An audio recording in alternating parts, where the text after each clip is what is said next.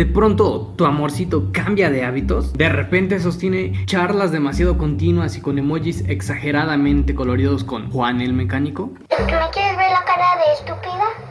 Pues ya la tienes. Sale de la habitación para tomar algunas llamadas pero se queda en otras. O tú empiezas a borrar mensajes, llamadas, a mentir dónde o con quién vas a salir. Entonces es cuestión de tiempo para que el efecto dominó de las mentiras te alcance. Y lo cierto es que es muy raro que alguna pareja se salve de la infidelidad. Y hoy vamos a desmentir los 5 mitos de la infidelidad.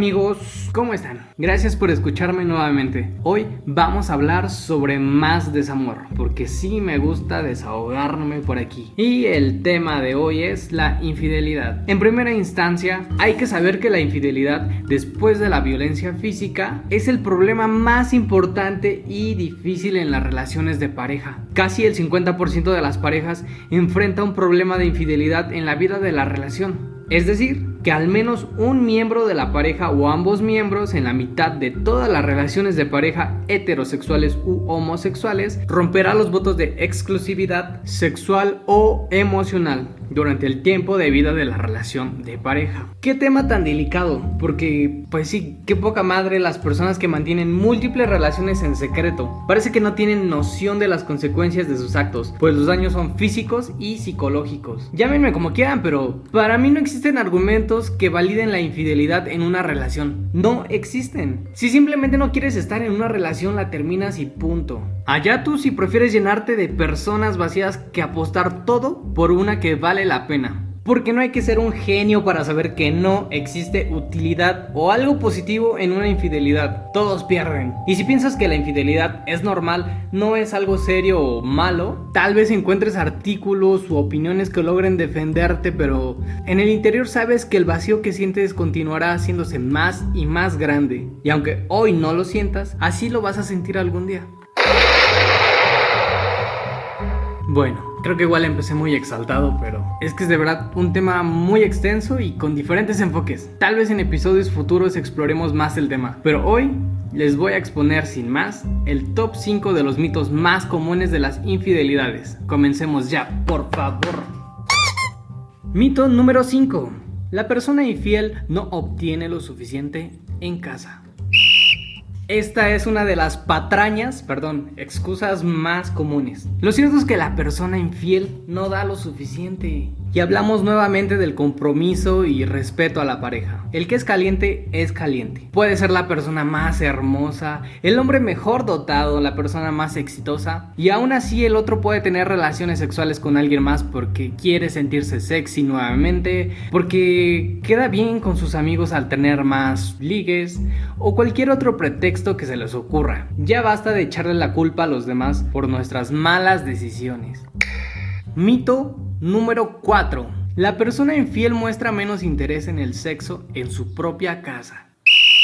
Al contrario, en la mayoría de los casos la excitación de una infidelidad puede incrementar la pasión en la casa y hacer que el sexo se vuelva más interesante. Hay gente que como dicen no tiene llenadera, ya tiene una adicción al sexo, al delicioso, y es como toda adicción originada por un mal manejo de la ansiedad y situaciones externas que vivimos a lo largo de la vida con las que no podemos lidiar. Al igual que un alcohólico o un drogadicto, el adicto al sexo o como se le dice de manera más propia, una ninfómana en el caso de las mujeres o un sátiro en el caso de los hombres, no pueden controlar sus impulsos sexuales con facilidad. Así que si tu pareja es una ninfómana o un sátiro, no pienses que por tener sexo con mucha frecuencia te está siendo fiel. Mito 3. La persona infiel siempre deja pistas, por lo tanto, es también responsabilidad de la persona engañada el no darse cuenta. Para empezar, nunca es tu culpa si has sido engañado. Eso recuérdalo muy bien siempre. La mayoría de las infidelidades nunca son detectadas. Las personas infieles muchas veces son expertas mintiendo y no dejan rastros. Por lo tanto, pues no hay forma de detectar la mentira en muchos casos. Además, si es un infiel discreto, puede llegar a convertirse en la persona ideal con tal de no ser detectada.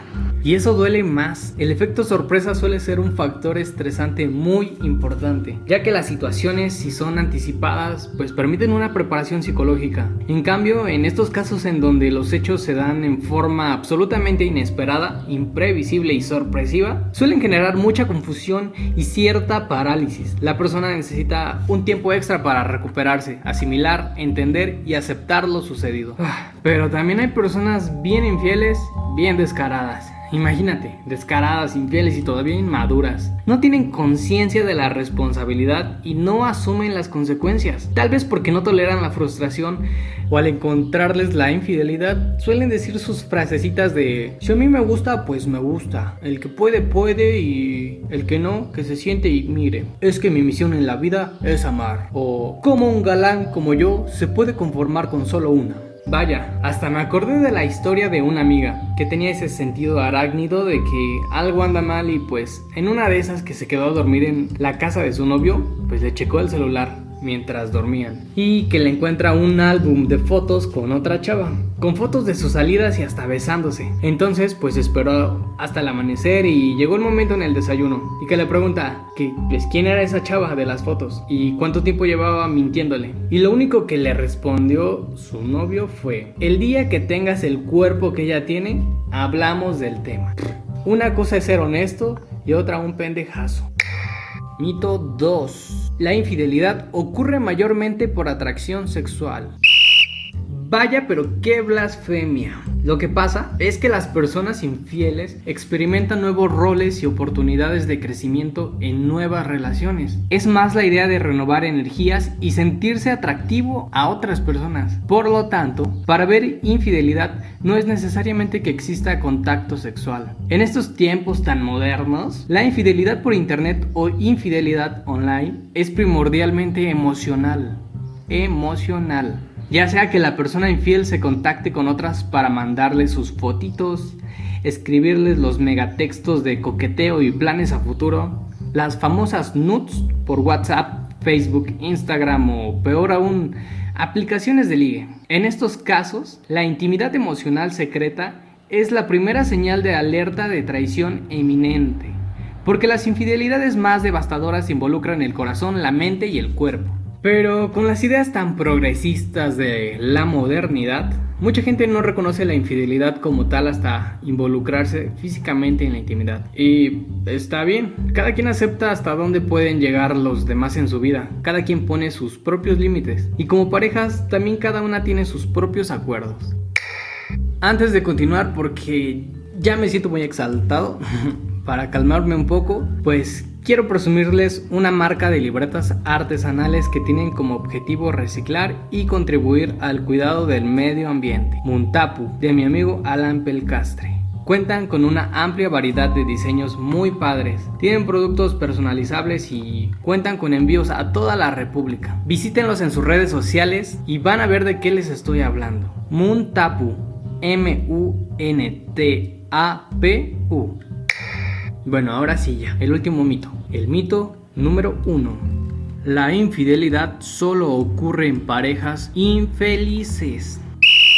Si en realidad fuera infeliz la persona infiel con su pareja, la dejaría. No es necesario ser infeliz a veces para sentir que algo falta. Nuestra vida puede gustarnos completamente, pero le puede faltar algo nuevo.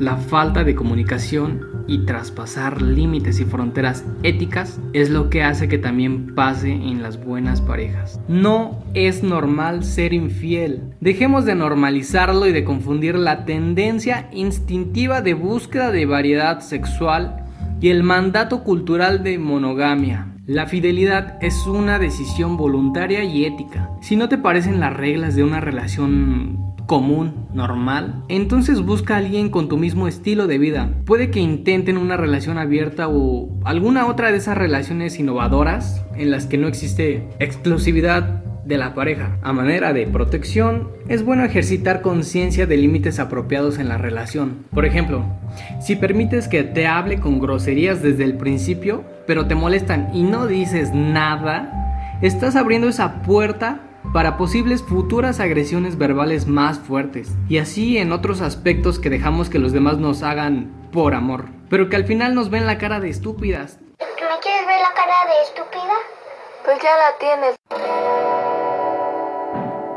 Mira, si te fueron infiel, es tu decisión regresar con tu pareja. No te sientas presionado por la otra persona, por qué dirán tus amigos o tu familia. Solo tú sabes lo que sientes y si hay mucho o poco que salvar no te hace más débil quedarte, ni más fuerte irte. Lo que te hace valioso es volverte autosuficiente y adueñarte de tu vida. No existen consejos que puedan hacerte tomar la decisión correcta. Solo tú mismo sabes la respuesta. Lo que sí tienes que hacer es perdonar. Aunque claro que perdonar no significa olvidar, solo el tiempo cerrará esa herida. Pero perdonar no es una debilidad, no es tampoco una reconciliación, ni minimizar o justificar lo ocurrido. Perdonar es un signo de valorarte, de sentirte necesario para sobrellevar la pena. Es claro que después de esta situación no pueden volver a ser igual las cosas, o pueden mejorar o pueden empeorar.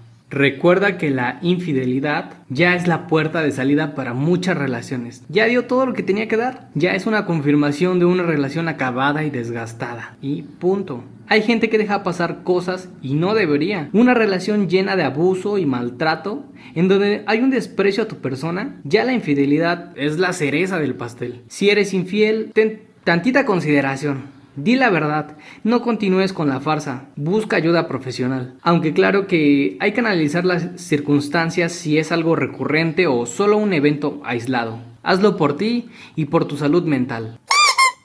Eso es todo por hoy amigos. Cuéntenme en las redes sociales como Cataclismos Podcast si han regresado con la persona que les fue infiel y cómo resultó. Gracias por escucharme y nos vemos en el siguiente episodio. Los amo.